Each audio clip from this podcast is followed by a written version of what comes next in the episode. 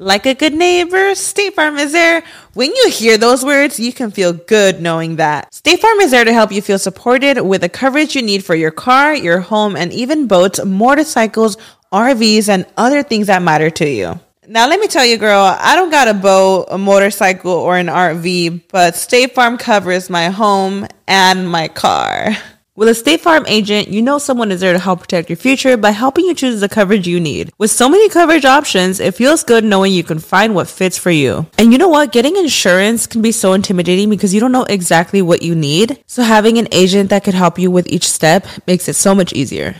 Girl, I feel you on that. So when things get complicated and you need ways to get help, State Farm gives you options there too. Maybe you like to handle things in person or on the phone with your local agent, or you prefer to do it on statefarm.com or on the award winning app. State Farm lets you do things your way. I personally am the type of gal that likes to do things through an app. It just makes it more easier than going in person or hopping on a call.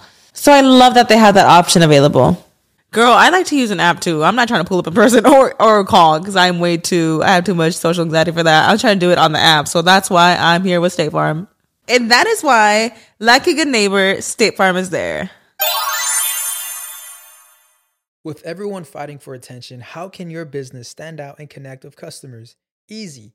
Get Constant Contact. Constant Contact's award winning marketing platform has helped millions of small businesses stand out, stay top of mind, and see big results fast. Constant Contact makes it easy to promote your business with powerful tools like email and SMS marketing, social media posting, and even events management.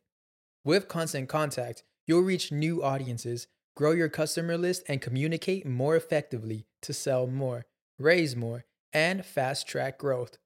Don't know much about marketing? No sweat. Constant Contact's writing assistant tools and automation features help you say the right thing at the right time every time. Plus, you can send with confidence, knowing your emails are actually reaching your customers thanks to Constant Contact's best in class 97% deliverability rate. I'm a small business owner and I believe that this is a great tool for other small business owners. In small businesses, you need to create a team. And if you're starting by yourself, Constant Contact can be the team that you need. Tackle any challenge with Constant Contact's expert live customer support. Plus, everything's backed by the 30 day money back guarantee. So get going and start growing your business today with a free trial at constantcontact.com. Just go to constantcontact.com right now. Constant Contact, helping the small stand tall. ConstantContact.com. Estás escuchando El Dolo por parte de Sonoro You Things Comedy Network. Este es un podcast bilingüe de historia americana en el que cada semana yo, Eduardo Espinosa, le contaré un suceso histórico estadounidense a mi amigo José Antonio Badía, que no tiene idea de que va a tratar el tema. Bienvenido. Gracias. Todo bien. Todo excelente. Sí, todo Hasta ahorita, hasta que empieces a contarme una historia. Sí, mira, ahora no hay animalitos involucrados. Es todo bien. El agua con radio funcionó bien hasta que se le cayó la mandíbula. ¿En qué ojo me pongo el parche? Malditos salvajes incultos. Pagaba 25 centavos a los niños de la localidad por cada perro o gato que le llevaran. No, espérate, ¿qué? El parque se hizo consciente, el parque probó la sangre, güey. ¿De qué se va? Lo bueno es que nada más te trabas cuando lees, ¿verdad? Sí, sí, sí.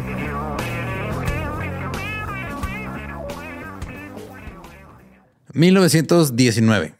Siempre me da miedo. Desde 1900 hasta 1919, la economía del estado de Massachusetts estaba en llamas. Era un desmadre. Una gran afluencia de inmigrantes cambió la composición del estado a una mayoría nacida en el extranjero. Para 1919, el 73% de la población de Boston era de inmigrantes o hijos de inmigrantes. Los irlandeses constituían el 32% y los italianos el 14%. Y al menos un tercio de Boston vivía en la pobreza. Es un chorro y el 100% de Boston le encantaba el fútbol. Aparentemente. ya era el soccer, era lo que se jugaba ahí. Ahora, esto era nuevo porque Boston había sido durante mucho tiempo un bastión yankee protestante. La intolerancia religiosa era común en la colonia durante los primeros 300 años. En la década de 1600 se le prohibió la entrada de sacerdotes a lo de colonia. No podía llegar si era sacerdote.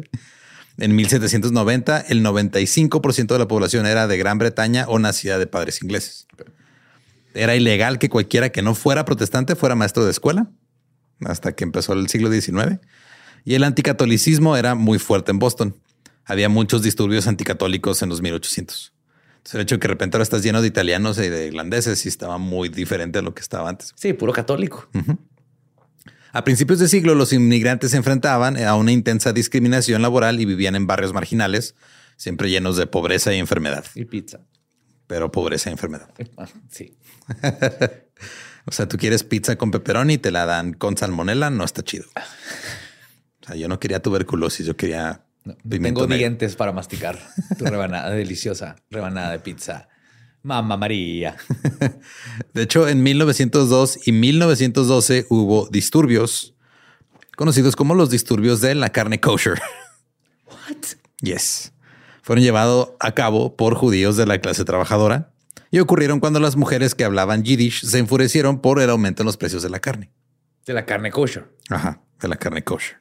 En ambas ocasiones, la carnicería Solomon Sons aumentó el precio de la carne y esto fue lo que empezó todo este disturbio. En su defensa, como tienen que morir sin sufrir y todo eso, sí es un valor adquirido que tienes que meter dentro de tus gastos. Ajá, pero ya estaba cara y luego todavía le agregan más, este, al- o sea, le suben el precio y obviamente las señoras se Ey, enojaron. tuve que matar al cerdo con una sobredosis de aspirina. Pero los judíos no pueden comer cerdo aunque sea kosher. No existe el cerdo Ah, kosher. sí, cierto.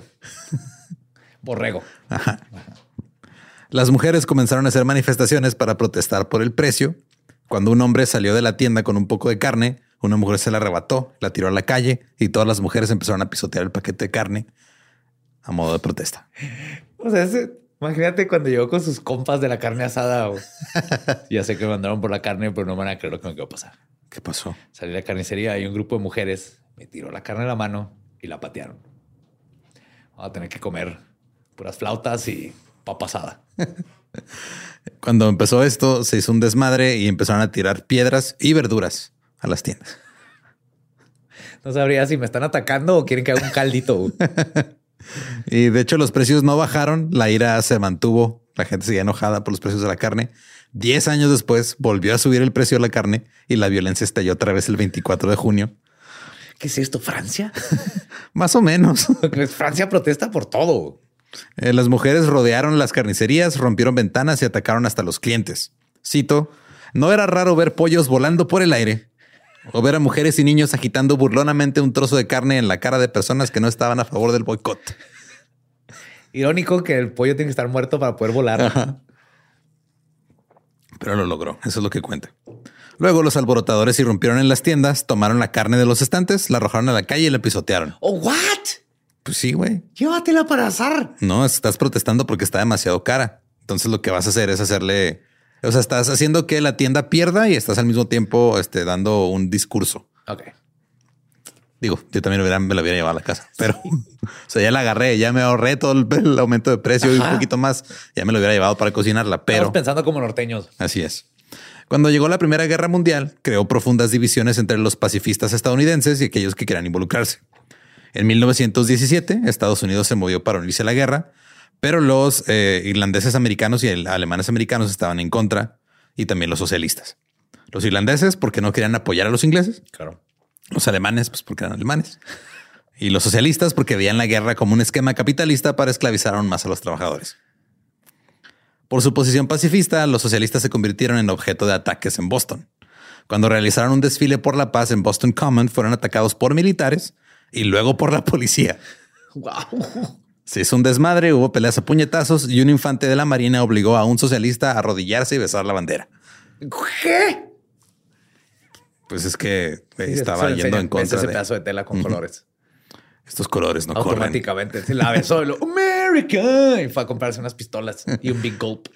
Aproximadamente a la mitad del disturbio, el superintendente de policía vino y exigió a los socialistas que devolvieran su permiso de, de- de desfile. No, no puede desfilar. ¿Cómo te atreves a desfilar así? Dame eso. Tú ya había hecho, ya me aprendí la rutina con el bastón. Pero señor, no es mi permiso de desfile, es nuestro permiso de desfile. Se negaron, por lo que la policía los golpeó con los garrotes. Los periódicos y la comunidad apoyaron a la policía. Dijeron, está bien que golpeen a los socialistas. Incluso los pastores religiosos locales dieron sermones elogiando el ataque hacia los socialistas. Wow. Esa es palabra de Jesús, ¿verdad? Lo que dijo Claro. Jesús. Entonces la policía de Boston era un lío complicado por el asunto entre el odio irlandés y los yankees. Y después de intentar obtener el poder durante años, los irlandeses se unieron a los demócratas después de la guerra civil para desafiar a los republicanos. Respaldaron a un irlandés conservador y ganó la alcaldía. Hugh O'Brien fue el primer alcalde irlandés de Boston. Pero los republicanos no estaban complacidos y en 1885 votaron para limitar el poder del alcalde, particularmente sobre la policía. Ok. Entonces, el alcalde ya no podía nombrar a un comisionado de policía. Ajá. Ahora lo tenía que ser el gobernador.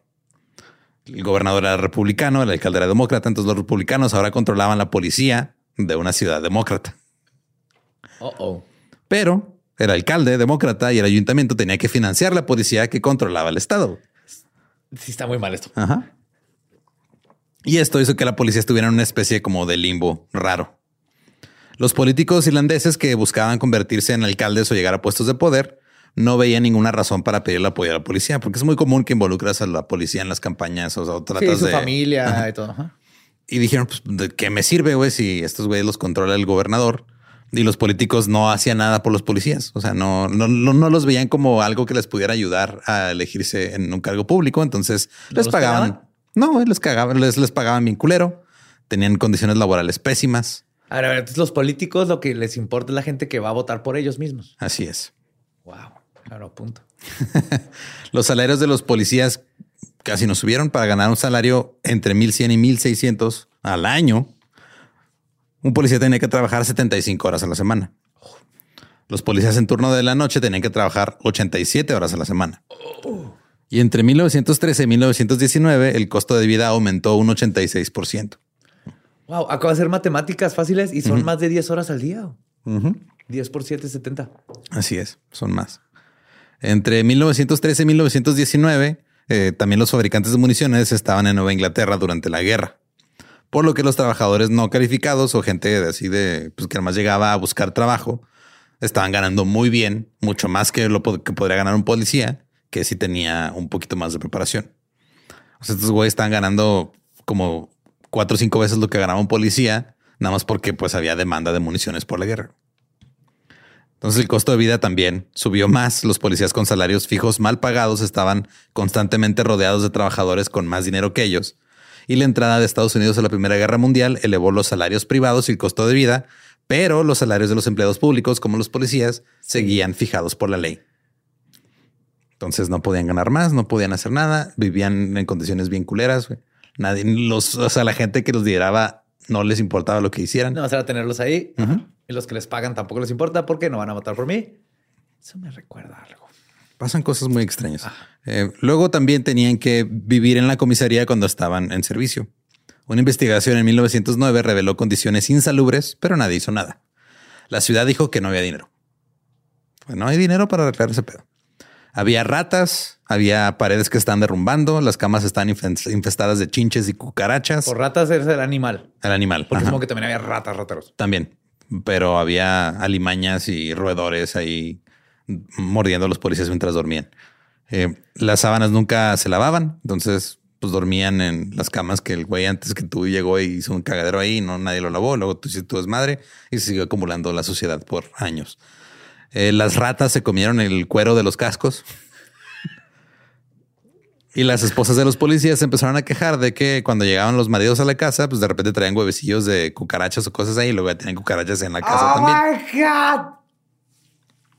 Y que tenían que coser los, calzon- los calzones porque la rata le hizo un hoyo. Las comisarías eran demasiado pequeñas. Por ejemplo, la casa de la estación número 2 solamente tenía una tina de baño y cuatro excu- excusados para 135 hombres. No. Imagínate, güey, nada más cuatro excusados para. Me lo 135 puedo imaginar porque tenemos un excusado en la casa Ajá. y ha coincidido la necesidad. Ya me imagino entre 100. Es un chingo. Y algunos también tenían que compartir cama porque no había suficientes camas. Eso está romántico. Un poquito. Ajá. Eh, los oficiales eh, superiores también se aprovechaban de sus posiciones de poder. Los patrulleros se quejaban de que el- sus jefes les decían, eh, veme a traer de comer, güey, tráeme el- mi almuerzo. Y se sentían humillados. El comisionado era quien les podía dar mejores cargos, por lo que un policía podría permanecer en la parte superior de la lista por años. Si el comisionado no lo quería subir, lo dejaba ahí nomás de, "Eh, güey, pues después a ver quién te sube de puesto. Ahora, después de la guerra, las cosas no estaban bien. Hubo una serie de calamidades. La epidemia de gripe española llegó, mató mucha gente. La inflación llegó, perjudicó el poder adquisitivo de los trabajadores. Esto provocó disturbios laborales y muchas huelgas. Tan solo en 1919 hubo más de 2.600 huelgas. En el estado de Massachusetts hubo 396, las que incluían un paro telefónico, uno ferroviario, uno de obreros molineros y uno de pescadores. O sea, todo lo necesario para vivir. Hasta los pescadores están en huelga. Y hablar a la tipa. Sí, la tipa, la tía. Pero había un gran miedo a los trabajadores radicales debido a la revolución bolchevique. Se le tenían miedo. Ya, eh, creemos que el, el- el pánico este, comunista empezó en los 50, no, güey. Empezó desde 1900. Desde aquí ya estaban. eh, desde los Oh, 20. oh, ajá. yo me acuerdo lo que le pasó a los zares. Yes. El derrocamiento bolchevique del gobierno provisional de Rusia en 1917 fue para muchos gringos un terrible presagio. Ahora, el primero de mayo, los socialistas querían tener un desfile. Les negaron el permiso, pero marcharon de todos modos. Llegó la policía, se lanzó contra ellos y con ayuda de los transeúntes procedieron a partirles la madre. Hasta eso, qué buen trabajo hacen estos policías malnutridos, mal pagados, pero ahí andan haciendo su trabajo, Ajá. que es madrear a la gente por tener derechos. Ajá. Todo aquel que trajera una camiseta roja era atacado. La gente atacaba a cualquiera, cito, cualquiera con indicaciones faciales de ser ruso. ¿Qué? Si tenías cara de ruso, te partían la madre. güey. No sé cómo definían cara de ruso, pero Estás sudando vodka. las multitudes luego destruyeron la sede de los socialistas y los socialistas fueron golpeados, luego llevados a la cárcel y encerrados. Cito. Gritos de mátenlos, mátenlos fueron encabezados por grupos de soldados y marineros y un prisionero pequeño y delgado, demacrado con la parte delantera de su camisa saturada de sangre, casi fue derribado por un garrote en las manos de un marinero mientras estaba siendo llevado por los escalones a la estación 9 por sus captores. ¿Que no estabas en huelga, cabrón? No, yo no, todo, todo bien, pero pues ya me madrearon. O sea, yo no traía la camiseta roja, pero me manché de sangre y me empezaron a madrear. Y luego al Manchester United, güey, nomás iba a ver el partido. Más de 100 socialistas fueron arrestados. El gobernador Calvin Coolidge elogió a los hombres del ejército y la armada por restablecer el orden. Qué bonita forma de decir destruir las libertades. Nuevamente los periódicos elogiaron a los atacantes y el mensaje fue claro. Los disturbios estaban bien si los poderes fácticos no apoyaban a las víctimas. What? Sí, o sea, tú podías hacer un desmadre siempre y cuando el- el- tus jefes no estuvieran a favor de la gente contra quien estás Sí, haciendo claro, el desmadre. ajá. Y ya. Las masas católicas irlandesas estaban ganando el control político de la ciudad y esto se estaba volviendo una pesadilla para los republicanos yanquis. Por esta época, digo, esto es nada más es para poner contexto a lo que vamos Yo a sé. llegar apenas. Ajá. Por esta época, en 1919, la policía comenzó a exigir salarios más altos y mejores condiciones de trabajo. El comisionado de policía, que era un republicano yankee, Edwin Curtis, se negó a analizar los salarios y las condiciones laborales. Hey, yo, estamos bien con una cama, pero necesitamos dos almohadas. Es lo que estamos pidiendo, dos almohadas. No se puede, ¿no? Tú ya tienen más de lo que Necesito una para mis rodillas. O No, sea, no se puede, no, no. mi pareja se pone aquí en mi pechito, eso no hay problema, pero yo necesito una almohada entre mis rodillas, por favor, es lo único que estoy pidiendo. Deme eso y golpeo a todos los socialistas que quiera, en serio. De hecho, este trabajo no deja mucho, pero el madrear a alguien de rojo es todo lo que necesito para llegar a ser el amor a mi Alimenta el alma esposa. porque no, el estómago nada me lo alimenta ahorita. Curtis era un güey que había heredado riquezas, nació republicano y tenía una fe profunda en el derecho divino de las clases adineradas a gobernar. También era muy terco. Así que cuando Curtis les dijo que no, la policía formó un sindicato y votó para afiliarse a la American Federation of Labor, la Federación, Federación Americana del, del Trabajo. Curtis luego emitió una nueva regulación. Dijo que los policías no eran empleados, eran funcionarios estatales. Y eso quería decir que no podían pertenecer a un sindicato y dese- desempeñar sus funciones bajo juramento. Oh, shit. Es como las universidades que todos sus maestros están por honorarios. Entonces, no trabajan aquí, nomás los con- subcontratamos para que den clases. Y ajá, Curtis lo que hizo fue juzgar a 19 hombres que firmaron con el sindicato, los encontró culpables y los suspendió. Dijo que los contrataría de vuelta si ellos mismos repudiaban su acción de haber firmado con el sindicato. Y la Cámara de Comercio de Boston, el gobernador y la mayoría de los periódicos respaldaron a Curtis. El nuevo sindicato dijo que era una huelga a menos de que los hombres fueran puestos de nuevo en la fuerza policiaca. El alcalde Andrew Peters trató de mediar. Consiguió que Curtis retrasara el despido de los líderes sindicales mientras formaba una comisión para investigar qué chingados estaba pasando. La comisión dijo que la policía tenía derecho a formar un sindicato sin castigo y que era necesario mejorar los salarios, los horarios y las condiciones de trabajo. Curtis dijo, no es cierto, ni madre, me la pelan. El jefe de la AFL llamó a Curtis, cito, su majestad, Ah, el autócrata del pueblo de Boston.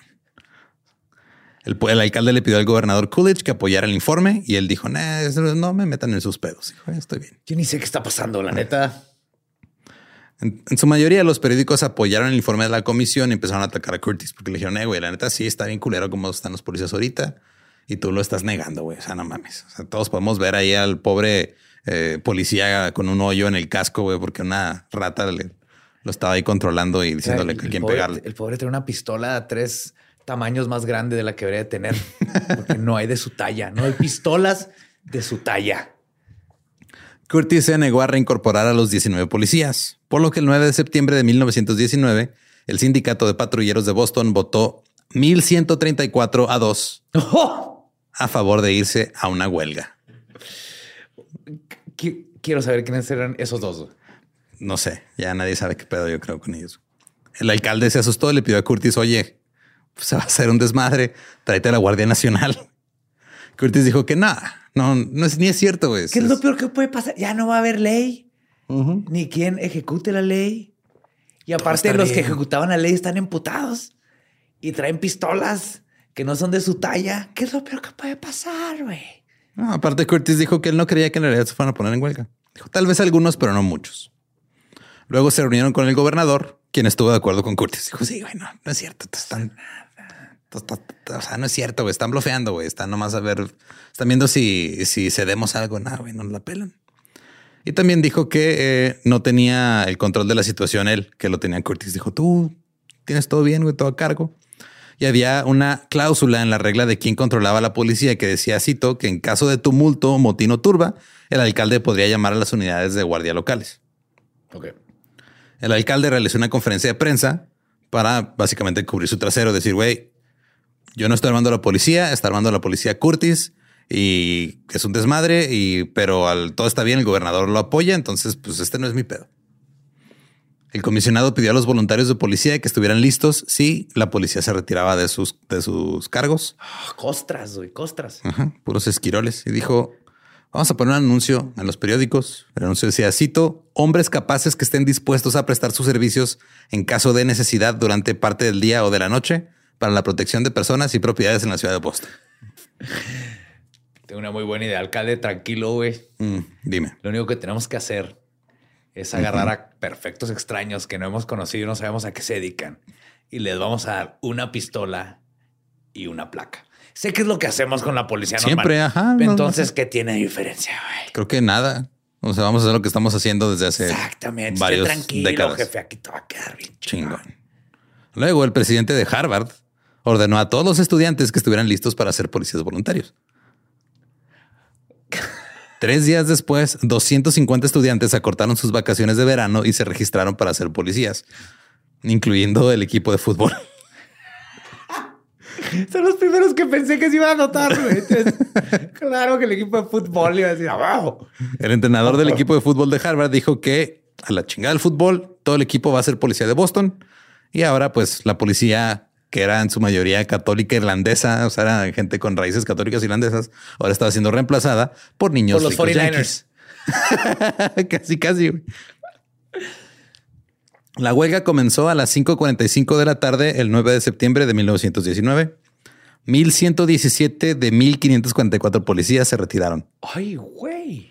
Eran todos los, los patrulleros. Los oficiales no se unieron a la huelga. Se suponía que la fuerza de voluntarios no se iba a presentar hasta la mañana siguiente. Así que quedaron en el servicio 427 policías, que era el 30% de los 1500 habituales. Grandes multitudes se reunieron frente a las comisarías para ver salir a los policías, quienes salieron vestidos de civil cargando sus uniformes y sus gorras, llenos de hoyitos por Qué ratitas. inspirador. Sí, lleno de chinches. Y la violencia se desató casi de inmediato. Ya no eres policía, culero. ¿Te acuerdas ayer, pendejo? Que me paraste, estúpido. Cuando los oficiales en huelga salían de sus puestos con sus pertenencias, se encontraron con una multitud de hombres y niños de clase trabajadora que los esperaban. Güey, nada peor que un niño de esas épocas. güey. Son los más peligrosos. La gente no se los espera. güey. Pues esos, esos niños han visto chingadera y media. Un niño de 10 años de los 1900. No solo se habían visto, las hacían. Sí. En la estación 6, un hombre se acercó a un policía que sería le dijo, cito, he esperado 11 años para atraparte, ahora no eres policía. Luego golpeó al policía en la cara y lo dejó caer. Había miles ahí que iban a burlarse de la policía y a hostigarla. ¿Te acuerdas del alcoholímetro, pendejo? ¿Te acuerdas, güey? No me tomé una, pero me hiciste soplarle dos veces y salió. Órale, cabrón. Era un niño de 10 años. Sí. en la comisaría 10 de Roxbury, al menos 1.200 hombres y niños empezaron a arrojar piedras y barro contra las paredes de la comisaría. Quitaron los toldos y luego comenzaron a jugar dados en los escalones de la entrada a la estación. Ya es porque somos quería ilegal, ¿no? Obviamente era ilegal jugar dados. güey. Ent- No, espero que algún día salga en el Dolop la mafia del uno. Es, fue es- la es uno de los- decadencia total. es de los eh, temas más turbios de- Sí. de- del- güey. Sí, sí, sí. El roba cuatro. En todas las comisarías, mientras la policía caminaba entre la multitud para irse a casa, fueron rociados con puñados de lodo. Acababa de llover, entonces esto fue el- lo peor que les puede haber pasado en ese tiempo. Un periódico escribió, cito, los gángsters, muchos de ellos con re- rencores contra ciertos oficiales que los habían arrestado en un momento u otro, no perdieron el tiempo en arrojar casi cualquier cosa a su alcance a sus enemigos declarados. Eh, Filipo, tráete el salami. ¡Yay! Vamos a madrear policías. La violencia se dio en barrios obreros de inmigrantes como South Boston, Charlestown, North End y West End. Y en otras eh, áreas, las multitudes victoriaban a la policía en huelga mientras salían. En Roxbury, una pandilla de muchachos se aprovechó de la falta de ley. Recorrieron las calles tirando piedras a los vendedores ambulantes y robando fruta. Luego atacaron un taxi, le prendieron fuego y lo dejaron frente a la comisaría. En otra calle, alguien tiró una piedra por una ventana. Y con eso se hizo un cagadero horrible. Los edificios fueron asaltados y saqueados. Los pocos policías que intentaron detener a la turba fueron golpeados. Había ladrones profesionales que se dirigieron a las ciudades de otros pueblos en los días antes de la huelga porque hacían que haber huelga. güey. Entonces fue de vamos a ir a aprovechar que no hay policías a huevo. ¡Claro! y empezaron a, a agarrar, a robarse todo lo que podían y a llevar, y echarlo a sus carros. güey. Danny. Ocean y Brad Pitt. Ajá. Eh, South Boston parecía ser el mayor centro de desorden. Las turbas sacaron los trolleys de sus cables. Están arrancando de los pobres este, tranvías. Lo mejor es que en cualquier momento pudieron haber hecho esto. Era nomás así como que la ilusión de que nadie te va a detener. Exacto. Para, eh, a romper un vidrio, nadie me va a detener. Güey, vamos a romper vidrios. Atacaron la estación de policía y rompieron los escaparates de las tiendas al azar.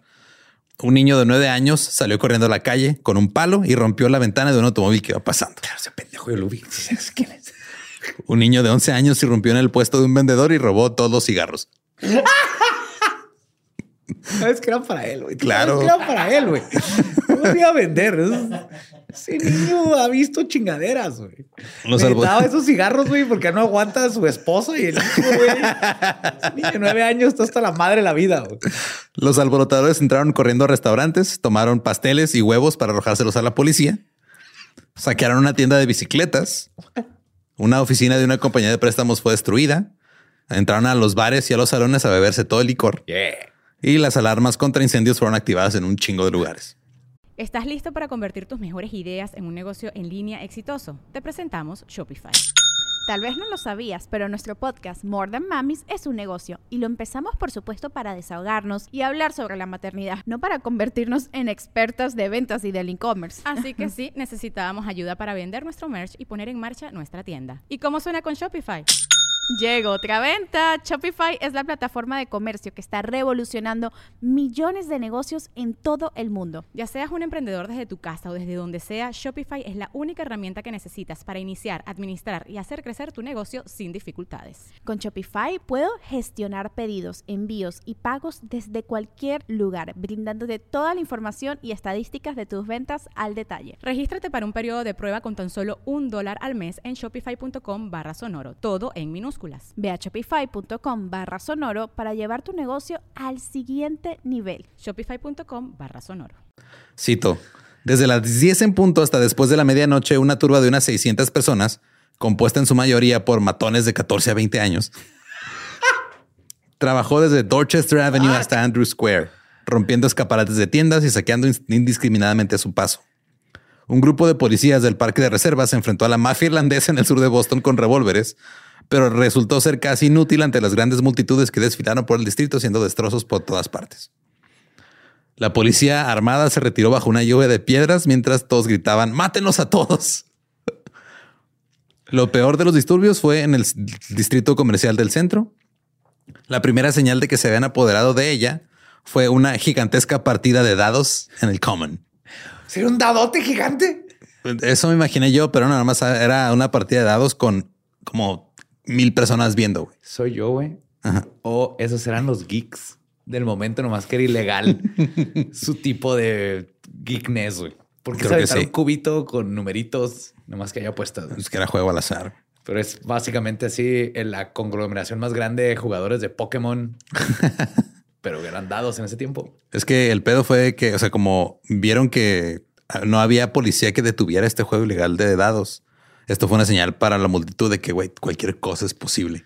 ¿Cómo aventar más si Así es. Nos ponemos uno del otro, güey. Ya nadie, nadie nos va a detener de aventar este cubo con seis números, güey. Incluso podemos Hazlo, aventar más dados. Hazlo, güey. Es el juego del diablo. Hazlo, no hay ley. El Boston Herald eh, reportó, cito, tan pronto como los oficiales de tránsito salieron de la estación en las calles Winter y Tremont, una multitud de jóvenes, para celebrar la nueva era de libertad, comenzó un juego de dados que atrajo a cientos de personas. Los dados se tiraron en la acera de Common, justo enfrente de la iglesia de Park Street. Enfrente a una iglesia. Sí. No solo eso, se introdujeron nuevos jugadores en la partida, ¡Blasfemia! hasta que después de un tiempo había apuestas de varios cientos de dólares a la vez. No. Un anuncio autoproclamado mantuvo a la creciente multitud informada sobre el juego y los hombres destacados fueron victoriados y en muchos casos subidos en el hombro de sus amigos para recibir más aplausos. Estos animales. Entonces imagínate, hay, hay como mil personas queriendo ver un juego de dados que no alcanzan a ver. Entonces hay güeyes que no están como teléfonos compuestos pasándoles la información de qué está pasando. Güey. Luego cuando ganaban, güey, lo levantaban en hombros y todo el mundo estaba así, "A huevo, no hay policías. Freddy, Freddy. Muchos de los ganadores fueron asaltados por pandillas cuando se fueron de ahí. No me subas, pendejos, a dar cuenta que no. Shh, dejen de gritar, Freddy, estúpida. Cinco mil. Este ecosistema está bien verga. El ecosistema criminal. Unos se están divirtiendo ilegalmente los otros nomás vigilándolo. Mira, ese güey. Ya ganó, no, las chicas. Oh, my God. ese güey acaba de ganar cubilete, güey. Trae 20 dólares. Ahorita lo chingamos. Cinco mil personas se reunieron en Scully Square. Aquí es donde estaban los burdeles, salones de tatuajes, bares y las pensiones de bajo nivel. Pronto estaban saqueando todo y se dirigieron hacia las bonitas tiendas de lujo en Washington Street. Y salían de las tiendas con los brazos llenos de zapatos, joyas, cigarros, todo lo que pudieran cargar, güey. Claro. Los marineros encabezaban este grupo de saqueadores. Ellos fueron los que rompieron las que ventanas. redes así. pescando. Pescando joyería. Y ellos rompían las ventanas para que todo el mundo entrara. Pero no solamente estaba participando el extremo inferior de la sociedad. Algunas de las personas ricas también se están involucrando en los saqueos. Claro, güey. Pues que nos aburrimos. güey. Es una experiencia. Cuando tienes todo, ¿a qué más puedes acceder? Es que romper la ley. Insisto, güey, cuando eh, las actividades de las clases sociales bajas se convierten en el hobby de las clases sociales altas, es problema signo de que ya valió verga todo. Sí, es signo de que vale verga. Hiking. el senderismo, mucha gente le dice, tengo que llegar a mi casa. Sí. Y ahora hay una señora aquí con sus Nikes en Instagram subiendo fotos. Ajá. Haciéndolo a propósito. Cito, había hombres aparentemente respetables, locos de emoción y curiosidad. Ya está el Freddy, güey, con los dados, güey. ¿A dónde quieres ir, güey? Ya está el Freddy con los dados. Acá hay unos marineros atrapando joyería con redes, güey. O te quieres ir con los güeyes que conocen a Freddy para irlo a asaltar y quitarle sus 20 bolas. Uy, siempre he querido asaltar a alguien a ver qué se siente. Claro, güey. El Herald informó que dos marineros robaron un hombre al estilo de una película real, mientras 500 personas miraban.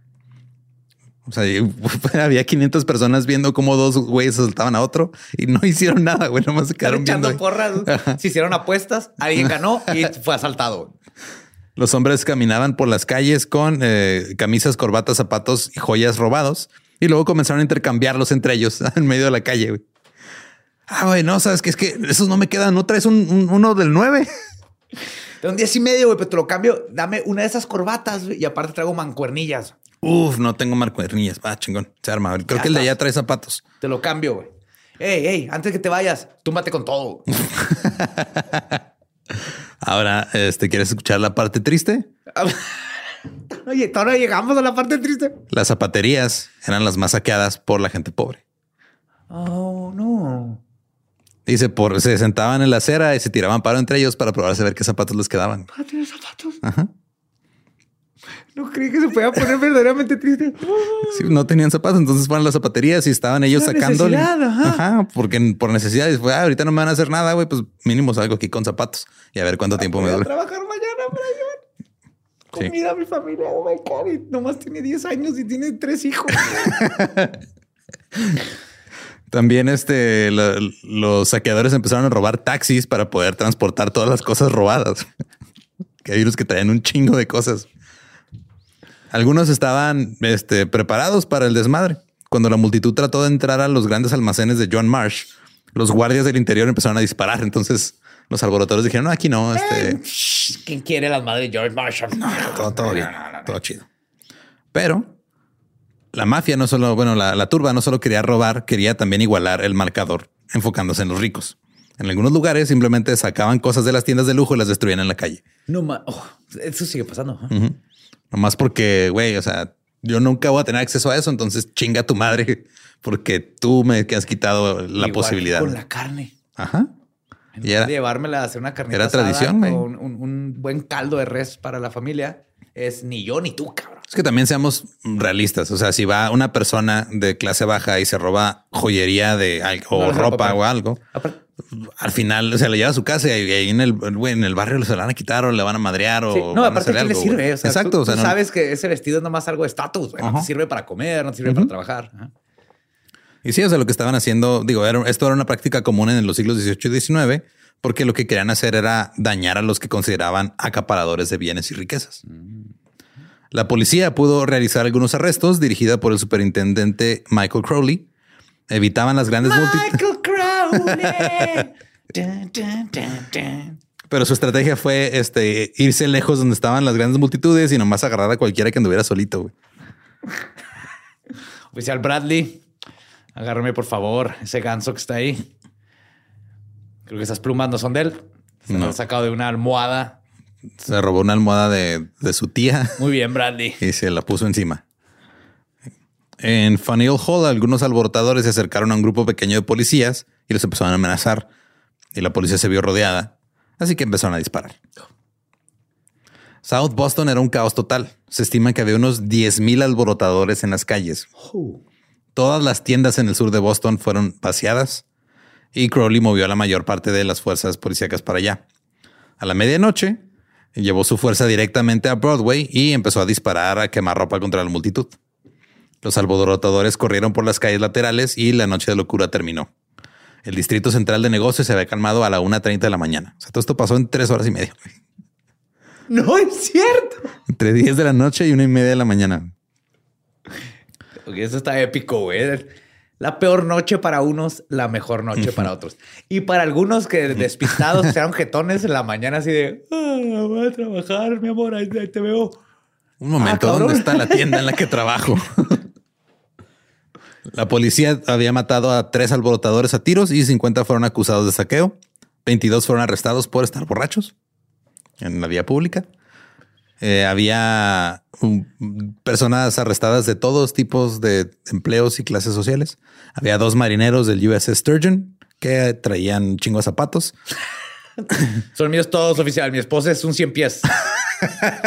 los llevé a que los bolearan. Son de mi esposa, todos zapatos. Se lo juro. Eh, Rocco, de 19 años, fue arrestado corriendo por una calle en el North End con un montón de shorts de seda. Unos yeah. shorts de seda y lo agarraron. Al día siguiente, los periódicos de Boston llenaron sus páginas con los nombres y los delitos de los arrestados. El comisionado Curtis admitió que no tenía forma de proteger la ciudad.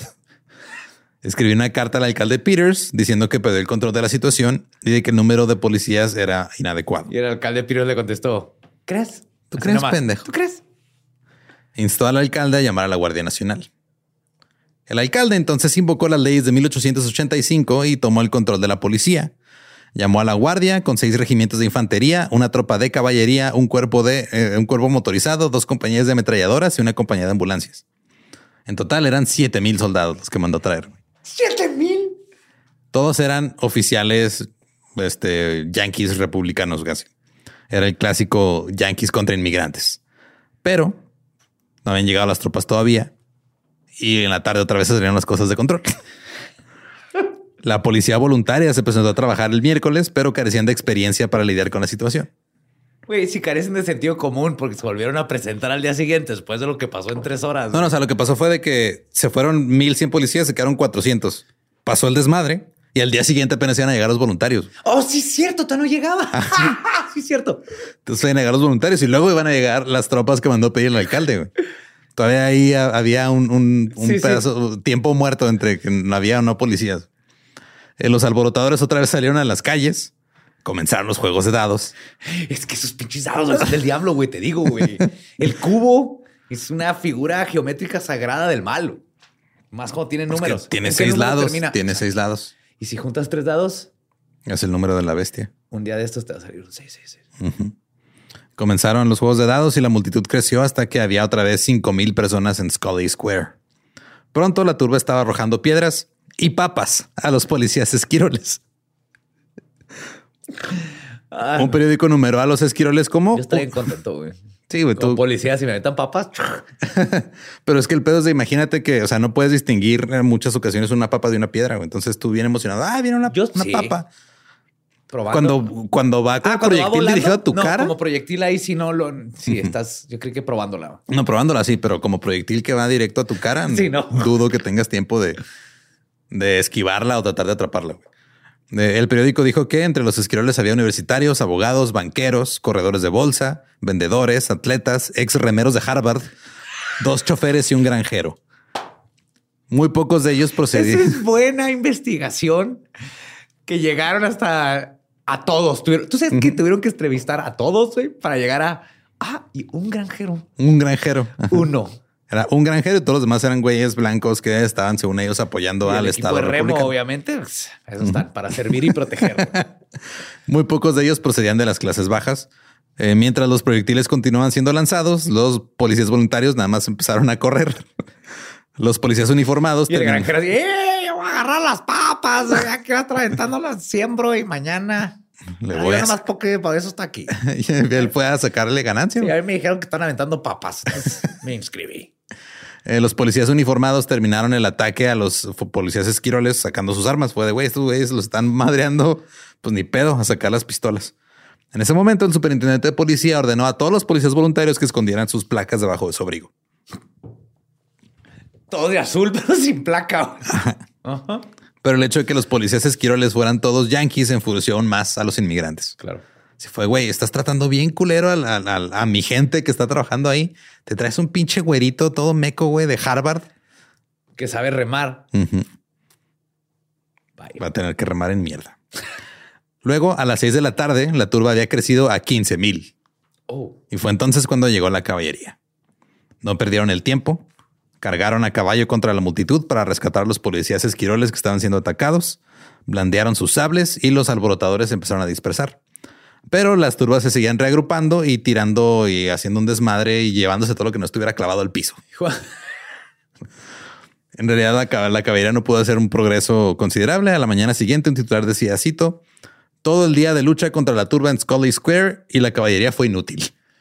Nadie dejó de aventar dados. Unos pocos soldados que parecían tomar el mando de la situación a las seis en punto fueron prácticamente inútiles a medida que avanzaba la noche, cuando la plaza se convirtió en una masa hirviente de humanidad. El desprecio total por la ley parecía un espectáculo feroz. Pero ya cuando las cosas cambiaron en la noche, fue cuando llegó la infantería y otras unidades de la Guardia Nacional. Trabajando en conjunto, todas las fuerzas lograron despejar a la plaza y utilizando barricadas evitaron que se volviera a formar la multitud. Pues Woodstock 99 este pedo. En el sur de Boston se estimó que la multitud era de hasta 20 mil personas saqueando y destrozando todo a su paso. Varios de los policías en huelga ahora estaban en la turba haciendo un desmadre. ¡A huevo, güey! Oye, güey. ¿Ya viste que allá hay dados? Acá puedes ir por zapatitos gratis, güey. Y estamos madreando estos pinches yankees. ¿Y los zapatos no tienen mordidas de rata? Tengo una mejor que hacer, güey. Estaba en huelga. En South, eh, Southie, el décimo de infantería se enfrentó a los al- alborotadores. Los irlandeses enojados estuvieron arrojando objetos desde los techos, puertas y esquinas de las calles y fue un enfrentamiento bastante eh, agrio. Por suerte empezó una fuerte lluvia a las 8 pm, lo que hizo que la- muchos de la multitud mejor se, Se fueron a una tienda de paraguas. A saquearlo. robar, sí. Eh, pero aún así, algunos persistieron y alrededor de las 11 de la noche, el oficial a cargo fue golpeado en la cabeza con una piedra. Él creía que era una papa, pero no la puedes esquivar a ti. Estaba gravemente herido, así que las tropas respondieron disparando contra la multitud. Tres murieron y nueve resultaron heridos. Oh. El jueves por la mañana, la ciudad de Boston ya estaba tranquila. Las tropas hicieron saber a todos quién tenía el control por medio de un desmadre que estaban ahí haciendo en Scully Square y estaban abriendo fuego sobre lo que eh, fuera para nomás decir así, aquí estamos, güey, y estamos haciendo ruido para que sepan que no se pueden meter con nosotros. Luego fueron arrestados. El juego de dados ilegal más largo y más importante y grande de Boston había terminado. Transmitido por Twitch. Uno de los guardias disparó y mató a un hombre que nomás estaba viendo el desmadre. Él creyó que estaba tratando de librar a los arrestados, pero no, nomás estaba pasando y vio el desmadre y le dispararon. A las personas no se les permitía reunirse en grupos de tres o más. Las tropas esparcidas por toda la ciudad trataban a los peatones con mucha dureza, haciéndolos moverse rápidamente para llegar a donde quiera que fueran. Sí, sí, nomás no quiero que se hagan bolita. Ajá. Y esa noche las tropas interrumpieron otro juego de dados en Jamaica Plain ¿Qué está pasando con los juegos de dados? ¿Qué está pasando? y nuevamente mataron a una persona por jugar dados. No. Eh, a un hombre le rompieron la mandíbula con la culata de un rifle Hago el cubilete, ese cabrón, dispárale, pendejo. y el disturbio por fin había terminado. Que tienen que tener los dados. Dos días, güey, de un cagadero, dos días y medio de un desmadre así, Épico. cabrón. Y fue entonces cuando el gobernador Coolidge se involucró. Ah, ahora sí. Anunció que le preocupaba que los sindicatos llamaran a una huelga general en apoyo de la policía. O sea, que todo el mundo se pusiera en huelga para apoyar a los policías. Y eso llevaría a más violencia. Entonces llamó al resto de la Guardia Estatal. También pidió tropas federales. Y luego tomó el control del, del departamento de policía del alcalde Peters. Y el jefe de la AFL le dijo al gobernador Coolidge que la policía estaba lista para volver al trabajo y que están dispuestos a negociar más tarde. Le dijeron, güey, va, los policías regresan y negociamos los términos con el sindicato más tarde, pero ahorita por lo pronto regresan para que ya no haya problema. Ok. La respuesta de Coolidge pronto se hizo famosa. Cito, nadie en ningún lugar y en ningún momento tiene derecho a hacer huelga contra la seguridad pública.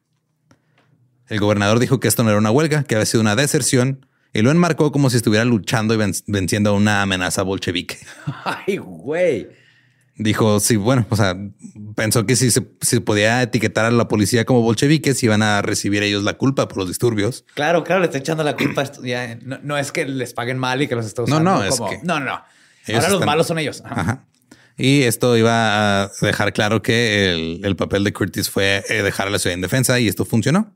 Los sentimientos del público se dieron a, con- a- perdón, se dieron a conocer al continuar con más de 500 mil dólares para compensar a la policía voluntaria y a la Guardia Estatal. Luego se volvió a poner al comisionado Curtis a cargo y, y este comisionado obtuvo un fallo ah, del, del fiscal general del estado diciendo que la policía había dejado vacantes sus puestos. Así que Curtis usó esto para despedir inmediatamente a los 1147 policías que se habían declarado en huelga. Los despidió a todos. Que no se acuerda de lo que acaba de pasar. Pues creo que no. Pero en ese momento ya la gente está diciendo, no, si es cierto, fue culpa de los policías, ellos Ah, se sí. fueron. Ajá. Ellos abandonaron su cargo. ¿Qué les pasa? ¿Cómo se Fácil atreven? se o sea, yo me robé 20 pares de zapatos por culpa de que el policía no estaba es que ahí. no estaba ahí y mi esposa es una cien pies y sabe lo caro que me están los zapatos, pues aproveché. Curtis incluso dijo que la policía planeó los disturbios. Cito. El desorden fue planeado y pensado para que la ciudad estuviera tan aterrorizada que llegara una demanda para llamar a los oficiales de la fe en sus propios términos. O sea, era como que esos güeyes lo hicieron para que negociáramos con Claro, ellos y ganaran. Este es el clásico menear perro. ¿Te acuerdas Sí. de ese término? Wag the dog. Ajá. En cuanto a los nueve muertos y los 23 heridos, la percepción pública era de que habían obtenido su merecido. Oh. Oh. Los ciudadanos respaldaron a Curtis, a Coolidge y a la Guardia Estatal, aunque considerando los números, muchos de la turba eran ciudadanos que respetaban la ley supuestamente que salieron a las calles nomás a unirse al desmadre. O sea, como que también algunos lo hicieron para tapar su cagadero. O sea, Sí, tiene sentido. se dejaron llevar y fue de no, no, si no fue la policía, yo Claro, no, güey. Hoy es el crickly clackity. Si yo, no- yo hubiera dados hecho eso, o sea, marfil. yo no hubiera jugado dados si hubiera un oficial en la esquina. Pero es que ahí lo escuché, lo escuché, empecé a oír las sumas, pares, nones. Mm. Sí, las acciones de la multitud se intensificaron cuando no hubo respuesta al desmadre que están haciendo. Fue de quebré este vidrio y nadie hizo nada. Ah, Se hace todo un ambiente ahí de inseguridad. Sí. Los tribunales estaban repletos de jueces republicanos yanquis y los acusados recibieron sentencias muy duras. Por ejemplo, William Smith pasó tres meses en la cárcel por robar 28 chicles. Todo el mundo en el país también condenó a la policía. Dijeron, ah, no, es que sí es cierto, fue culpa de la policía, güey. ¿Para qué se van? ¿Para qué piden salarios justos y condiciones de Y uniformes salubres? que no estén que no tengan cucarachas en las bolsas. Curtis recibió toneladas de correo elogiándolo por despedir a la policía y gran parte de esto fue gracias al creciente pánico comunista.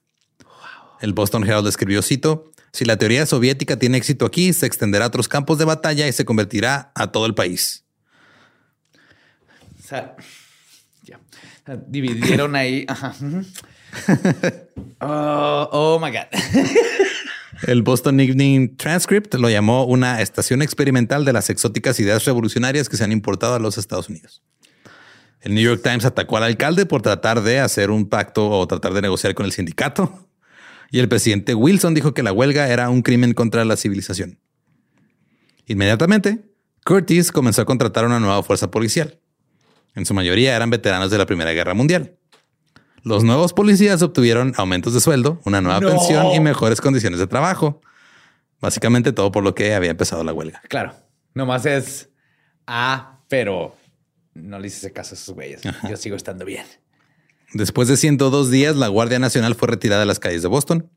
Coolidge fue declarado un héroe, pasó a ser reelegido como gobernador, luego como candidato a vicepresidente del Partido Republicano y finalmente fue presidente del país. Su prominencia a nivel nacional se debió a su trato y reacción a los hombres que no querían volver cubiertos acá de cucarachas a su casa porque tenían salarios culeros. Y su gran habilidad para hacer que esos odiaran a estos de acá y que estos de acá odiaran a estos de acá, mientras él sigue a toda madre. Sí. Y en todo el país, las ciudades negaron a las fuerzas policiales el derecho de huelga debido a su posición como guardianes de la ley y el orden. Sí, los policías no pueden hacer huelga. Ajá. Al final, Boston era una, una sociedad dividida y los pobres y los oprimidos explotaron y empezaron a atacar a los acomodados. Y los civilizados y los acomodados usaron rápidamente como un ejemplo de que son unos salvajes. Nos atacan porque son salvajes. Son criminales los inmigrantes. No es culpa de que no tienen comida, es culpa de que así son. Claro, ahí estaban robándose zapatos porque el- son unos animales. Con esos van a correr más rápido. Los irlandeses se volvieron más intransigentes después de la huelga, se enfocaron en tomar el control de la ciudad. Reeligieron al irlandés James Curley como alcalde y a partir de ese momento, Boston sería una ciudad dominada por los irlandeses. Era una fortaleza contra los forasteros y cualquiera que no simpatizara con la clase trabajadora. How do you like them potatoes? Y esa es la historia de la huelga policíaca de Boston. Nada ha cambiado. O del juego de dados más este, ilegal Más de la historia. épico Más épico ilegal. de la historia. Es que jamás en la vida hubiera pensado Primer que... torne- torneo de juego de mesa en la historia. Y terminó con muertos. güey. es que está. Ey, dados, es el juego del diablo. Se intensean bien cabrón. ¿Quién te cree que es la Ouija? Son los dados. Si quieren escuchar el episodio original en inglés, es el episodio 256 de The Dollop, The Boston Police Strike.